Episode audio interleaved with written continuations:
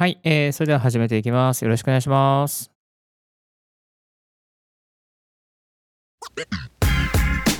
You are listening to Ricky's Podcast College is brought to you by DJ Ricky がお送りいたします。Good morning! ポッドキャスト大学の DJ リッキーです。この番組はポッドキャストのことを勉強できるポッドキャスト番組をお届けしております。ポッドキャスターに関係する最新のテック情報や機材レビュー、海外情報、ライフハック情報を Apple Podcast をキーステーションにマルチ配信でお届けしていきます。さあ、えー、今日のトピックはこちら。ダイナミックマイク VS コンデンサーマイク。えー、迷ったらどちらを買えばいいのかこれからですね、ポッドキャストをまあちょっと真剣にやっていこうかなっていう時に、USB マイクからですね、まあ、ダイナミックマイク、コンデンサーマイク、どっちかに、まあ、アップグレードしようかなと思っている方もいらっしゃるのではないかなというふうに思います。実際にですね、まあ、ポッドキャストの機材を考えたときに、あのコンデンサーマイクの選択が非常に、ま、多いかなというふうに思います。で、えっ、と、で、えっ、と、なんだろうな、あの、ダイナミックマイクをですね、触ったことがない方、たくさんいらっしゃるんじゃないかなというふうに思うんですけども、実はダイナミックマイクはですね、いろんなところにありまして、えー、よくあるのがカラオケとかライブハウスとかですね、そういったところであの触るのは、まあ、ダイナミックマイクであることが、まあ、多いですね。うん。で、ポッドキャスターの方もですね、あのダイナミックマイクを使っている方も非常に多いですし、一方で、コンデンサーマイクを使っている方もあのたくさんいらっしゃいます。で、えっ、ー、と、まあ、この2つの音質をですね比較するためにわざわざどっかねあの楽器店に行くのは大変だと思いますので、今日はですね代表的なあのダイナミックマイクとかコンデンサーマイク2つをですね、えー、このポッドキャスト大学上でオンエアさせていただいてあこんな音質の違いがあるのかっていうことをですねあの体感していただけたらなというふうに思います。で今日のですねあのこの番組で使わせていただくまずダイナミックマイクはえー、エレクトロボイスという会社が出している RE20 というですね、ダイナミックマイクです。これはあのアメリカのラジオ局とかでも、えー、長くですね、使われている、えー、このダイナミックマイクになっています。はい。これ大体日本で言うと6万から8万円ぐらいする内容ですかね。うん。それで、えー、一方で今日、あともう一つコンデンサーマイクですね。コンデンサーマイクの方は、えー、ノイマンの TLM103 でお届けしていきます。今、あのー、聞いていただいているのが、このノイマンのコンデンサーマイクの音になります。ほとんどこのポッドキャスト大学はですね、えー、コンデンサーマイクのノイマンの TLM103 を使っております。まあ、昔はあのダイナミックマイク好きでずっとダイナミックマイクだったんですけども、あのコンデンサーマイクの方がなんか良くなってきたので、えー、こちらに変えさせていただきました。はい。えーと、ではですね、まず、あの、ダイナミックマイクのですね、音を今日は聞いていただきたいなというふうに思います。えっ、ー、と、手話じゃなくて、 RODECaster Pro 2のオーディオインターフェースにつなぎながら、えっ、ー、とですね、イコライザーのところは何も処理をせずに、えー、音を聞いていただいて、えー、おります。よろしくお願いいたします。それではですね、えっ、と、どっちだったっけな？あのあ、ごめんなさい。ダイナミックマイクの方、聞いていきましょう。よろしくお願いします。間違えた。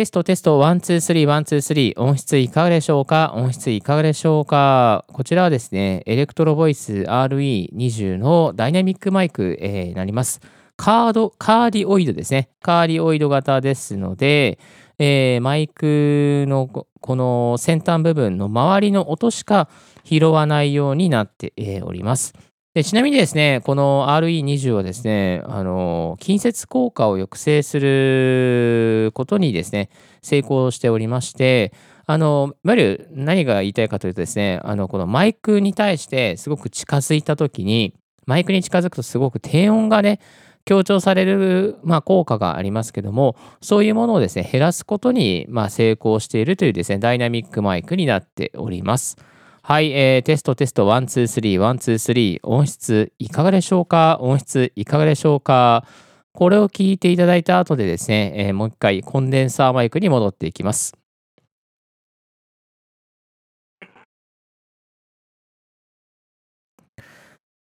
テストテスト、 one, two, three, one, two, three、音質いかがでしょうか？音質いかがでしょうか？ただいまコンデンサーマイクに戻っていきました。はい。えー、ダイナミックマイクよりですね、ちょっと若干キンキンしているような、そういう音色を味わっていただいていると思います。それではもう一度ですね、ダイナミックマイクに戻りまして、えー、今度ですね、あの、マイクと口の角度をですね、いろいろいじりながら音質の比較をしていきたいと思います。よろしくお願いします。はい、えー、ただいまですね、マイクに対してほぼ垂直の状況で話をしております。Please bring a pizza pronto. Please bring a pizza pronto. パピプペポ、パピプペポ、パピプペポ、パピプペポ。Please bring a pizza pronto. パピプペポ、パピプペポ。なんかこの機種は、あの、破裂音全然入んないですね。なんかすごく使いやすいなというふうに思いました。えーと、続きまして、コンデンサーマイクの方で、えー、マイクと口90度、祖母垂直でお届けしていきたいと思います。テストテスト、 one, two, three, one, two, three、音質いかがでしょうか？音質いかがでしょうか？すみません、ちょっと喉の調子が。はい、えー、ごめんなさい、喉の調子が。えー、テストテスト、 one, two, three, one, two, three、音質いかがでしょうか？音質いかがでしょうか、えー、マイクに対してほぼ垂直で話をしております。テストテスト、Please bring a pizza pronto. Please bring a pizza pronto. パピプペポ、パピプペポ、パピプペポ、パピプペポ。まあね、コンデンサーマイクは繊細なので、あのー、刺激を与えすぎてしまうとですね、音が割れてしまうとですね、そんなことがあります。はい、えー、それではですね、続きまして、え、ー、と、口とマイクの角度をですね、45度にして、まずダイナミックマイクから聞いていただきましょう。テストテスト、 one, two, three, one, two, three。音質いかがでしょうか？音質いかがでしょうか ?Please bring a pizza pronto. Please bring a pizza pronto. パピプペポ、パピプペポ。マイクに対して45度に話しています。Please bring a pizza pronto. パピプペポ、パピプペポ。ちょっと声が、なんか、ボリュームが小さくなったような感じがしますね。はい、えー、全然破裂音は入りません。それではですね、コンデンサーマイクに移っていきます。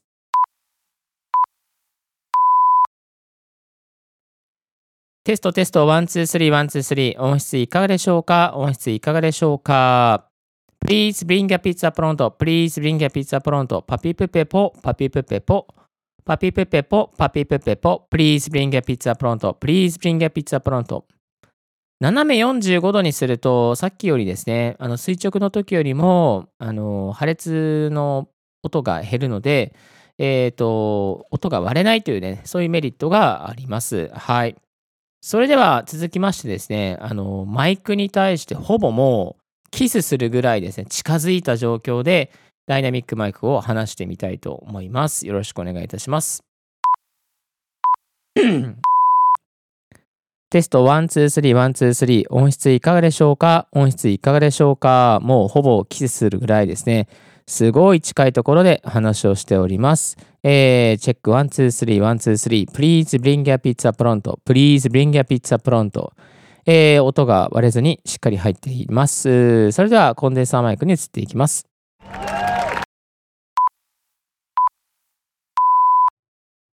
テストテスト1、2、3、1、2、3。音質いかがでしょうか？音質いかがでしょうか？えー、please bring a pizza pronto. Please bring a pizza pronto. パピプペポ、パピプペポ。えーと、もう本当にすごい近いところで話していますけども、えー、どうでしょうか？音質の方はいかがでしょうか？ちょっと聞きづらいなんか感じのガサガサした感じのですね、音色になってるかなというふうに思います。はい。えー、これあんま良くないですね。あの、コンデンサーマイク近づけすぎるのは良くないですね。うん。さあ、えー、ここからまた5センチ、10センチと少しずつ話していきましょう。はい、えー、ただいまマイクに対して5センチぐらい離れたところで話をしております。音質いかがでしょうか？音質いかがでしょうか？まあ、握り拳一つぐらいですかね。うん。まあ、このぐらいが一番ちょうどいいかなという感じがします。えー、テストでした。それでは、えっ、ー、と、コンデンサーマイクに移っていきます。はい、えー、テスト1、2、3、1、2、3、音質いかがでしょうか？音質いかがでしょうか？ただいま、コンデンサーマイクに移っていきました。まあ、コンデンサーマイクの方もですね、大体あの5センチぐらい離れたところが一番聞きやすい感じがしております。それでは10センチほど離していきましょう。続いてはダイナミックマイク。えー、テスト1、2、3、1、2、3、音質いかがでしょうか？音質いかがでしょうか、えー、10センチ離すと割となんかちょっと遠くなったなっていう感じがします。はい。えー、破裂音は全く入っておりません。コンデンサーマイクに移っていきましょう。えー、テスト1、2、3、1、2、3、だいたい10センチごろごろ離して収録しております。えー、コンデンサーマイク繊細なので、離したとしてもですね、しっかり音が入る感じがありますよね。うん。まあ、よくアーティストの方々とか、スタジオでコンデンサーマイク使って、あの歌手ね、えー、歌の収録してますけども、まあ、それと同じようにですね、コンデンサーマイクは割とこう、あのー、ね、近づけすぎなくても、ちょっと離れたところでもしっかり撮ってくれるっていうですね、そんなメリットがあるかなというふうに感じております。はい。えー、ここまでが、あのコンデンサーマイクとダイナミックマイク使った時の音色の違いをお届けさせて、えー、いただきました。皆さんの参考になれば非常に嬉しいかなというふうに思います。さあ、えー、ここまで聞いていただいて、えーとまあ、コンデンサーマイク、ダイナミックマイク、どっちにしようかなってね、まあ、さらに悩みが膨らんだ方もいるかもしれませんけれども、えー、コンデンサーマイク、ダイナミックマイク、これ、まあ、こういう人におすすめですよっていうのですね、ちょっとこう、あの、ソーティングをしていきたいなというふうに思います。まず、あの、コンデンサーマイクの方は、あの、やっぱりこう、繊細なので、割と、あの、静かな環境で収録できる方、また、えーと、例えばマイクの使い方をよく分かってる方、えーまあ、ご自身はねもう分かってると思うんですけどもこれはゲスト収録とかにはコンデンサーマイクはあんまり向いていないということですね。うんえー、コンデンサーマイクですね、やっぱこう、あの繊細なので、まあ、こうマイクに対して近すぎちゃうと、あの破裂音が入っちゃうので、ちょっと使いづらいところがあるかなというふうにあの思います。ですので、コンデンサーマイクは、まあ本当に自分用みたいなね、えー、感じで静かな環境で配信したり収録したりする方は、コンデンサーマイクを選ばれるとよろしいかと思います。一方で、ダイナミックマイクはどんな人向きなのかというところですけれども、まずあのダイナミックマイクは、まあ、あの本当にね、周りの音はあまり拾いませんので、いろんな方の声を拾、ね、収録したいとき、ゲストの方も含めて、また、あの、ね、これあの、エレクトロボイスのね、使いましたけども、例えば、えー、楽器の収録とかもね、非常に向いていますね。うん。あとは、あのー、例えば、部屋、通の部屋で、えー、ライブ配信とか、あとは、なんだろうな、まあ、YouTube 配信とか、ね、あとは Zoom 会議とかすると思うんですけども、本当にちょっと、ちょっと騒がしいような部屋であったとしても、えー、部屋の中で、まあ、騒がしいような部屋の中で配信したいという方はですね、ダイナミックマイクが向いております。はい。えー、このダイナミックマイクにした方が、周りの音があんまり入りづらずですね、えー、周りの環境があんまりこう、ちゃんとしたスタジオがね、整っていなかったとしても、あの、しっかりと自分の声を取ってくれるという特徴が、えー、ありますので、ぜひ参考にしていただきたいなというふうに思います。もちろん、あの、このダイナミックマイクをですね、あの、ポッドキャストのゲスト用の収録マイクとして使うということは、あの、おすすめですね。うん。で、えー、ここまで聞いてくださった方の中に、じゃあ、まあ、おすすめのポッドキャストのマイクはとか聞かれそうなんですが、あの最近のね、あの新しくなったポットマイク USB、ロードですね、ロードのポットマイクの USB タイプ。まあ、こちらはですね、あのポップガードもついていて、なんか非常にね、あの USB でもね、えー、接続できますし、えー、オーディオインターフェースいらないので、なんかね、使いやすそうですね。うん。あのダイナミックマイク形式になっています。で、同じくもう一つダイナミックマイクでいうと、手話の MV7 ですね。えー、こちらも、あの、すごく使いやすいですね。えー、手話の MV7 専用のアプリケーションでもつながることができて、そこで音色いじったりとかってこともできます。で、えー、手話の MV7 は USB-C 接続、USB か、USB 接続があるので、まあ、それで接続してオーディオインターフェースなしでいろいろ音色をいじれるというメリットですね。で、あとはね、最後今日ご紹介したエレクトロボイスの RE20 ですね。これはこちらも、あの、なんだろう、ポッドキャストとか、来週収録とか、えー、ナレーション収録とかね、すごく使いやすいですね。うん。で、えっ、ー、と、コンデンサーマイクだったらどれがいいかなと思ったんですけども、なんだろうね、AT2020 とかですかね。まあ、今使ってるノイマンの TLM103 もいいですけども、あとは、オーストリアンオーディオのね、コンデンサーマイク OC8、あれ ?808 だったっけなあの辺とかね、808、816なんだったっけな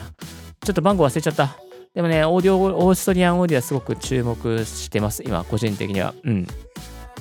はい、あの、コンデンサーマイクもね、なかなかいいマイク、すごく入ってきておりますので、気になる方はチェックしてみていただけたらなというふうに思います。まあ、この TLM103 ほどいいマイクじゃなくてもですね、値段そこそこであのいいマイクありますので、AKG のね、C の414とかね、えー、あの辺もいいですよね。一回は買ってみたいなというふうに思っておりますけども、まあまあ、その辺の選んでいけば、えー、間違いないでしょう。はい。えー、このマイクどうでしょうかということですね。あの気になる方いらっしゃいましたら、リッキーの方にですね、あのツイッターでそこそり聞いていただければ、番組内とか、また様々な場であの対応しますので、よろしくお願いいたします。さあ、えー、今日は改めまして、ダイナミックマイク、コンデンサーマイクで迷っているときに、どちらがおすすめなのかということですね、ご紹介させていただきました。いかがでしたでしょうか？今日もニッチにですね、えー、マイク比較やっておりますけども、まあ、音質的には、あのー、ダイナミックマイクはやっぱりこう、ちょっとこう、硬い感じがね、えー、しますよね。コンデンサーマイクの方はね、繊細な、繊細でこう明瞭っていうね、えー、そういうこう、艶っていうか、まあ、聞きやす、聞き心地的にはコンデンサーマイクの方が、あのー、使いやすいですけども、まあ、ダイナミックマイクはね、硬くね、えー、いた感じで、なんかこう、低音重視みたいな感じのところもあったりとか、まあ、そのね、使いやすさとしては、あの全然こっちも全然問題ないんですが、どっちがいいんですかね。うん。難しいところでございます。はい。えー、コンデンサーマイク買うべき方はですね、ぜひ、あのー、なんだろうな、ノイズゲートとか、ヘイパスフィルターとか、なんかちゃんと処理をしながらですね、えー、静かな場所でご収録くださいませ。ダイナミックマイクの方も同じようにですけども、まあ、ダイナミックマイクの方は、ちょっとこう、騒がしくてもですね、えー、周りの音を拾ってくれませんので、まあ、使いやすいというところもあります。はい。さあ、ポッドキャストはどっちがいいんですかね自分ご自身の環境に合わせてですね、いいものを選んでいただけたらなというふうに思います。でちなみに私の経験で申し訳ないですけど、 Blue Yeti を初めて買った時に、やっぱエア、コンデンサー、それはコンデンサーマイクなんですけど、あのね、エアコンの音がね、めちゃめちゃ入るんでね、あれはね、ほんとびっくりしましたね。あ、こんなにコンデンサーマイクって入るんだと思って、えー、コンデンサーマイク買うのやめたんですけども、えー、コンデンサーマイクに戻ってきました。あの、 RODECaster Pro 2の DSP でいろいろね、あのノイズを除去できるので、あコンデンサーマイクでも大丈夫だなっていうのと、まあ、家の方のですね、ちょっとした防音対策ができるようになったので、今はコンデンサーマイクを使っています。もちろん、ダイナミックマイクも嫌いじゃなくて、ね、この Electro-Voice 大好きで、えー、使ってますね。あの、特に、まあ、ポッドキャスト大学だけじゃなくて、ナレーションの収録ですね。えー、そういうなんかニーズがあるときには必ずダイナミックマイクのこのエレクトロボイス使ってます。これね、すごくね、あのー、ね、先ほどもご紹介して、このマイクに近づきすぎても割れないっていうメリットがありましたけど、まあ、そういう感じなんですよね。うん。えー、使い勝手がいいというね、そういうダイナミックマイクになっております。はい。えー、にダイナミックマイクといえばね、手話の5%っていうふうに思われる方もいらっしゃるかもしれませんが、まあ、今日はちょっとね、ハイエンド系の比較ということでご紹介でございました。今日もここまでお聞きいただきありがとうございました。Thank you very much for listening. Until now, have a wonderful day and keep podcasting. さあ、えー、今日のラジオ、ポッドキャストはいかがでしたでしょうか？リッキーのツイッターマッチポッドキャスト情報やライフハック、ガジェットに関する情報を発信しております。番組の感想は専用メールもしくは専用フォームから新着を聞き逃さにするに無料サービスのためにあなたの朝時間にポッドキャスト情報をサクッとアップデートしていきますよ。Thank you for tuning Wikis Podcast College. This podcast has been brought to you by DJ リッキーがお送りいたしました。ちょっと声がおかしくてごめんなさい。なんか喉がまだ詰まってて、多分次回のオンエアぐらいはちゃんと治ってるかなというふうに思います。Have a wonderful and fruitful day. Don't forget your smile. 素敵な一日をお過ごしください。バイバイ。This podcast has been brought to you by DJ Ricky.